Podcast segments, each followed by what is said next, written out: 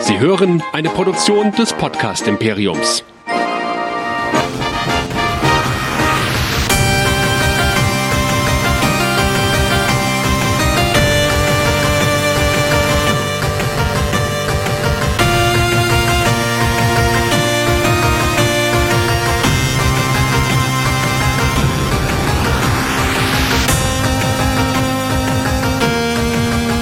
Herzlich willkommen zu Game of Nerds, der Game of Thrones Podcast Show hier bei nerdizismus.de. Mein Name ist Chris und mit mir dabei Nerdizist Michael. Hallihallo. Hallihallo. Ja, wir hatten schon einen Game of Thrones Darsteller hier bei uns im Podcast zu Gast, nämlich Jerome Flynn in der letzten Folge. Und in dieser Folge haben wir sozusagen königlichen Besuch, denn Renly Baratheon himself ist bei uns zu Gast gewesen in der Streaming-Box auf der Comic-Con in Dortmund. Und der Schauspieler heißt Gaffem Anthony. Und das war auch ein richtig sympathischer Kerl. Will ich gerade mal sagen, weil irgendwie hatte ich das Gefühl, mit dem kann man richtig gut einen saufen gehen. Er hat sogar noch im Anschluss an das Interview unten in der Cafeteria einem Comic-Con-Besucher geholfen, dem ein bisschen schlecht geworden ist. Hast du das mitgekriegt? Nee, das habe ich gar nicht mitbekommen. Der ist also super hilfreich, wie ein Samariter nach unten gestürmt und hat sich da um einen Besucher gekümmert, der ein bisschen Kreislaufschwäche hatte angesichts der doch sehr überfüllten Hallen und war sich dafür also auch nicht zu schade. Also Gaffem Anthony hier nochmal drei Daumen hoch von meinen Zweien und äh, das Interview an sich war auch sehr sympathisch und wie das so ist, wenn man von einem Rauchgeist getötet wird, das erzählt er uns jetzt im Interview.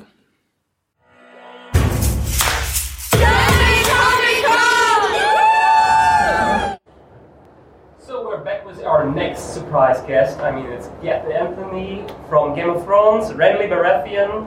Welcome to the live stream. Thank you, Dankeschön, thank you for being here. alive and This is very kicking. Okay, I heard we would, we would, we would be killed by a ghost. So I know. I know. It, it's nice to be alive. Uh, yeah, I secretly do that on the sly every now and then. But yeah, it's great to be here. Thanks for having me. We're here on the German Comic Con, Yes. and there are a lot of nerds around here. And we ask each of our guests how they would rate themselves as, as nerds from the 1 to 10. 10 is the highest, 1 is the lowest. yeah, yeah, okay. All right. I would say I was an aspiring nerd. I get nerdy about things, but not necessarily nerdy things. Okay. Does that make sense? yes, Yeah, there's a I get- of a geek in something. There's a gear, like I'm Yeah. obsessed with documentaries about everything.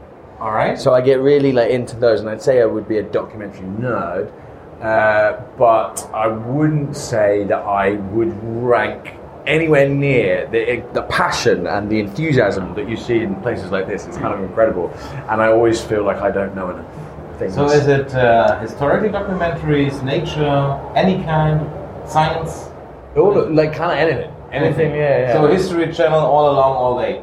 Yeah, yeah, yeah. I kind Or of key into Discovery that. Channel, whatever. Yeah, yeah, like Netflix docs, Yes, yeah, Amazon okay. docs, Yeah. BBC docs. Okay. I just whatever. Yeah, that's how I get my kicks. I can completely understand. Yeah. Do you binge them?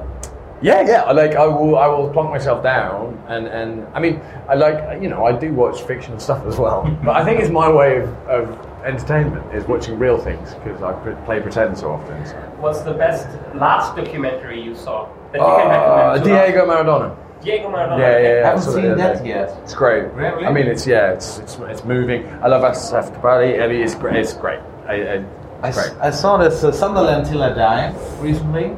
Show on what? Netflix, Sunderland Till I Die recently. Oh, I haven't watched um. Haven't seen it yet? No, no. Um, uh, I mean, you have to be a little bit into sports, but it's a documentary of the FC Sunderland who went down to Premier League and then promoted down to Third League or whatever. Oh. And they, they, they wanted, um, the, the, the, the intention of the first documentary was just to um, keep them up their way through Premier League, and then they, then, then they went down and got uh, relegated down to second league.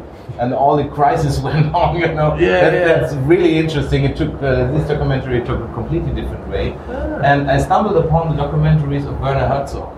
Oh on yeah, Netflix. yeah, yeah, yeah. Um, because we know Werner Herzog not personally, but we know him as, as he's a German. That would- that would be great if we knew him personally. The Mandalorian on, on Disney Plus reminded us, ah, he's still out there alive. Yeah, yeah, he's doing his thing. By the way, he Chilling makes a lot of documentaries which are all on Netflix. Oh, so I yeah. started uh, watching uh, Werner Herzog uh, documentaries, and I'm watching right now one about um, people are um, in the death row. Oh wow, wow, It's- right. Imagine It's that. it's not nothing to cheer you up. No, it's honest. just- yeah, yeah, yeah. nothing to cheer you up, but um, I'll check it out. yeah, yeah, There you it's go. really recommend. Okay. And uh, and on the last thing on Netflix, this uh, Vietnam War documentary, which was absolutely amazing. Oh, is that the Ken Burns one? Yes, I think it's Yeah. eight hours. Yeah, yeah, eight, yeah, yeah. eight parts, Yeah. eight hours of Vietnam War documentary. You've Legend, never seen yeah. it before in this in-depth knowledge.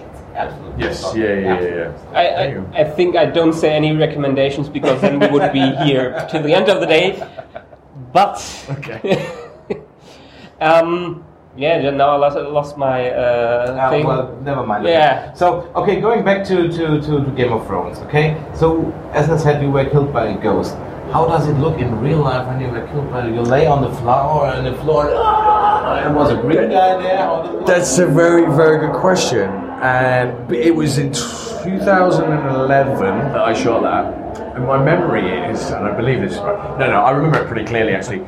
Basically, we shot it in three different sections. That moment was in three different parts. There was the acting of the scene before and just after it, mm-hmm. which of course um, Michelle and Gwendoline performed this amazing response Yes. to what happened, and it, it, I think Gwendoline's character Brienne had to fight off some guards. Yeah. and It was just, a, but on, at that moment, I was just laid on the floor, you know, because obviously I'm dead right now. And then we had to do this, the close up of what was happening behind me, which is basically the shadow monster, however, however Yeah. you want to say it, uh, the shadow of my brother, I suppose. Yes. Um, uh, putting the, the sword through, and they did all that section on a whole different day, uh, on a different stage, uh, in front of a green screen, um, and then and then we did on the same day, but in a different section, like the camera moved around, Yeah, which is pretty yeah, yeah. normal actually. So I guess it was two bits, but um, but yeah, it was in pieces, and it was very. Uh, the, the easy thing is the main scene was all played through. Yeah, Like, I just played pretend. Yeah. But how do you get back into the mood? Do you watch the last scenes back again, or Oh, the as in my last scenes or the last episodes of the show? uh, the last scenes before when you have a scene on Monday and Thursday and Oh, Friday? That's a really good question. Um, no, when, when you're making it, you usually, unless you're making a movie, and maybe you can ask to see what's called dailies, Yeah. which is every day they there, there's like a stock of what you film that day, and, and uh, some actors I know will, will watch their dailies to see to track their performance as part of their process. I, I haven't used that um, technique yet, but um, what I do is the kind of the mental preparation of it of knowing uh, your sort of story progression by yeah it's part of my note taking is you know where am i at this point especially in a plot heavy uh, project i just did a project called manhunt in the states which was a very plot driven kind of we're, we're doing a manhunt it's a crime you know crime show so that was very much about where am i in the story right now because you're filming out of sync Yes, and on yes. Throne specifically, I, I don't remember, like, it was quite clear to me the way my scenes were laid out. So I would, just, yes, go over where am I right now? Where am I going? What do I want right now? What's in the way of what I want? These are sort of typical actor questions. Yeah. yeah. But that's uh, how do you you do uh, your profession? I mean, that's because you're an actor, you can do these things. Yeah. And uh, I heard you talk before in a little bit German. Oh, no, no. Yeah, and what did I say? I said, mein Deutsch ist nicht so gut. That's what you all say. Gymnasium for drei Jahren, but it's gone out the back of my head, unfortunately. I should practice it more. I should come to Germany more often and practice it more. Did, did you have it in school or? Yeah, yeah, Yeah. yeah, yeah, yeah. yeah. Um, uh, between actually, it was for from yeah, actually, it was uh, from when I was 11 to 16. Okay. And it's embarrassing that I haven't kept it up, and because I, when I was 16, I came to uh, not to Germany, but I came to Austria and spoke some German in Austria that was understood. Just about, uh, just about but that I just learned and I could have a conversation, but it's all gone out the back of my head. Yeah, well, I had like Latin for four years, but uh, Veni Vidi Vici uh, is everything Yeah, I know. yeah, So. Caecilius est in auto. I, I, I know where Caecilius is. He's in the garden. You can read Asterix comics, so it's okay. Yeah. It's, it's, it's alright. So, what are your next plans? Okay, Game of Thrones is gone. It's I mean you've been one of the early killers, Yeah, yeah, unfortunately. yeah, Um, so, what are you uh, up to right now? What are your next plans? Are you going? Um, do you do theater? Do you I do. I, I love doing theatre, and I've, I've, I've managed always in my career to, to keep doing theatre. And I want to. I'm kind of. I want to tell the team like let's do some theatre next year.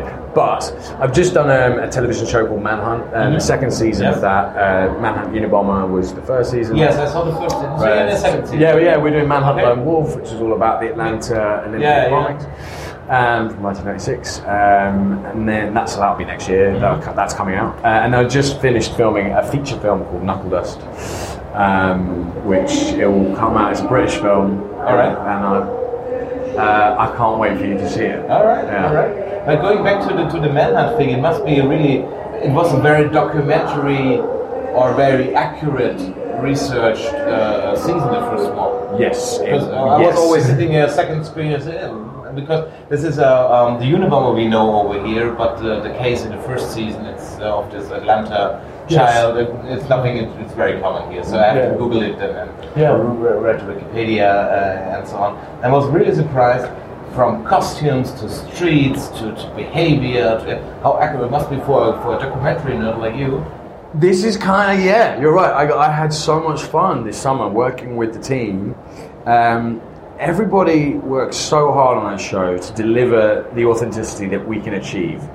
In storytelling, when you are fictionalizing real world events, there's there's always going to be give and take there, and I, I think um, with like how much of the story can you tell, how much the events have to be contracted in order for you to deliver the story yeah. to have the impact that, that makes sense. But we had a lot of fun, and I loved looking into the details and working with the fantastic. Um, I was playing an FBI officer. Yeah, Um, uh, I say FBI officer. Technically, I should say I was, that is a terrible way of saying it. I was playing Dept. It's already gone. It was like three weeks ago. So like it's like Shall school look up for knowledge. you? school knowledge you know in the moment. Special agent. Oh my Special God. agent, yeah, Oh my. Oh, I was playing an FBI special agent. And maybe we have something to help Maybe you remember officer. stuff. I know it all goes out the back of my head because you learn so much stuff and then you have to like throw Yeah. it away so you can learn the new stuff. So I'm already learning for the next thing. But we have something for the next stuff because all our guests can Yes. have a little bit of candy and, if you like, Killepitsch. some herbal liquor from Oh, yes, mate. Germany. Yes. Awesome. Thanks, bro. That is looks amazing. So if you get Oh. or uh, whatever you want to, yeah, Thank Short, you. shorten the time over here. So just take a sip over there, And- and, um, still because it's Christmas. You know? Yeah. I mean, you proved to us that you could talk a little bit in German. Maybe Ah. you can sing in German. Okay. It's a Um, lot of umlauts. Yeah. Do, do you know the Oh Christmas tree, Oh Christmas tree? Oh no, no. This Oh Tannenbaum, Oh Tannenbaum, du kannst mir sehr gefallen. Wie oft hat nicht zur Weihnachtszeit ein Baum von dir mich hoch erfreut. Now look, Yeah. hold up. Have I said anything offensive there? No, no, no, I no. will come back and find you. No, no, it's I just will a- find you. Do you, do you know? It's uh, like a, a Christmas carol. It's about oh, a tree. Christmas tree, oh Christmas tree. You can. You can. Very- uh, uh, I can like you, something like that. Uh, you, You. I can fall for you. I can fall. Yeah, something Very- like that. very- It's like old German. Oh, but Yeah. Uh, how often uh, have I enjoyed you to in the Christmas time? makes sense. A and tree. oh Tannenbaum, oh Tannenbaum, uh, how can you can I like you or something like that? Uh, that. I'm bad in translating, so You, all right, I'll, I'll believe you. So um, today is your second day. Yeah. On- on oh, the no, phone? I'm first day. First day. Yeah. So today, uh, today is your first day. Yeah. Second day tomorrow. Yeah. Um, next concert. Where can people see you again? Uh, that's a very good question uh, because I, I feel bad because I booked about five this year and Yeah. then and then didn't go to any of them because I got busy. All right. Um, as Oh, we're slashing yeah, happy. yeah, well, no, and I felt if, it's very sweet because people travel from Netherlands and stuff. And like, I was supposed to go down south. Uh, I am doing one in the UK in uh, February actually. All right. that's back home, and I haven't died. I don't get to. I, you know, I'm- get around that. And next on telly on the Manhunt season two. Manhunt, yeah, yeah, which are uh, the like the global release. I, I would guess it's spring summer, but don't quote me on that. We don't know. It's not official yet. Don't sue me, anybody. All right. Um, we don't know, but it's next year. I'm looking forward to it. Gavin, wunderbar. Thank you very much for being here. No, did yeah. Thank you, Did you and have a nice call. Thanks. I will. Cheers. Thank you. Bye bye. Bye.